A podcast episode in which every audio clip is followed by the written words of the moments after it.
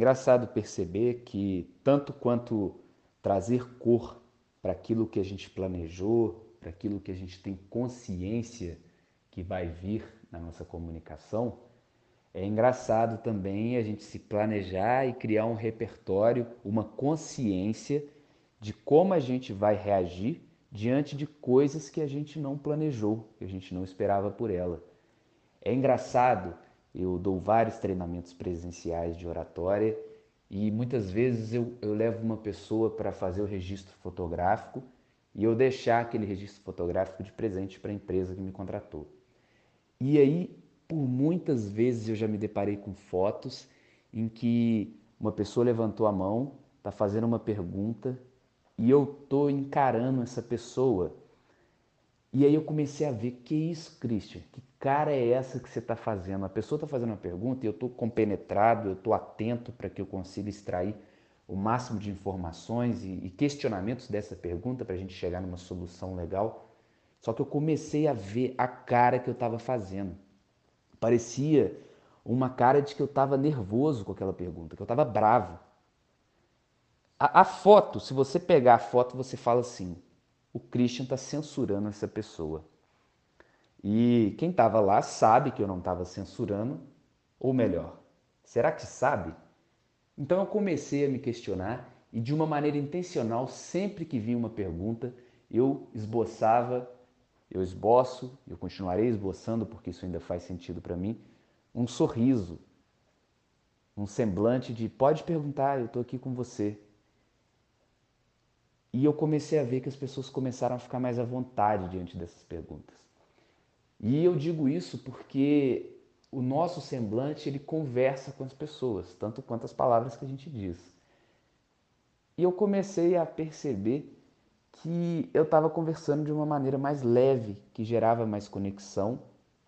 E muitas vezes, como observador, eu já reparei em apresentações em que a pessoa está apresentando um TCC, por exemplo, um trabalho de conclusão de curso, a pessoa está defendendo a sua tese e no final, quando ela abre para questionamentos da banca, a banca começa a fazer uma pergunta e a pessoa esboça completamente o nervosismo que ela está vivenciando.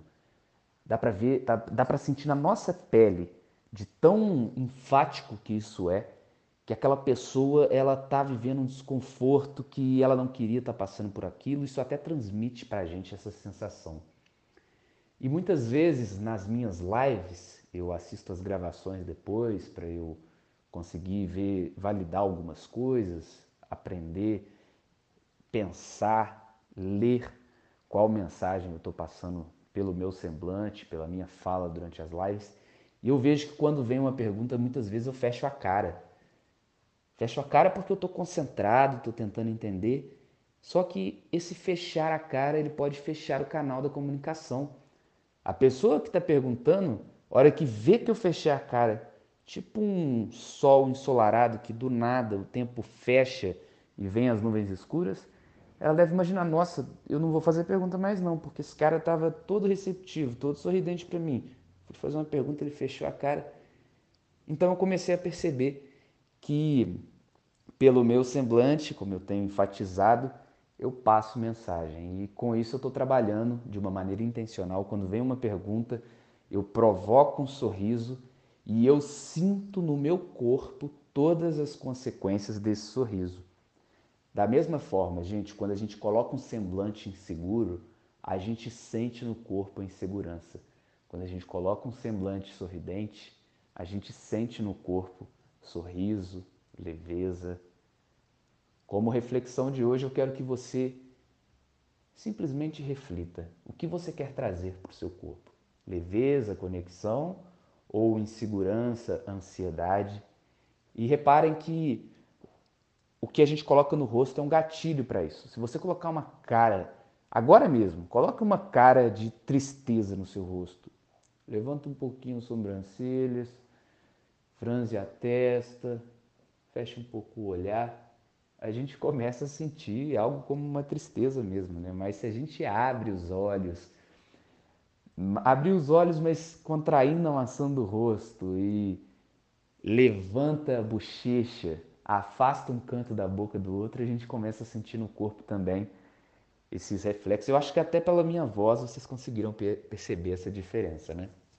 Então esse é mais um ponto para eu defender a minha tese que o semblante passa a mensagem, a gente pode colorir o semblante e vamos estar atentas, vamos estar atentos para a gente conseguir protagonizar a nossa mensagem também pelo rosto.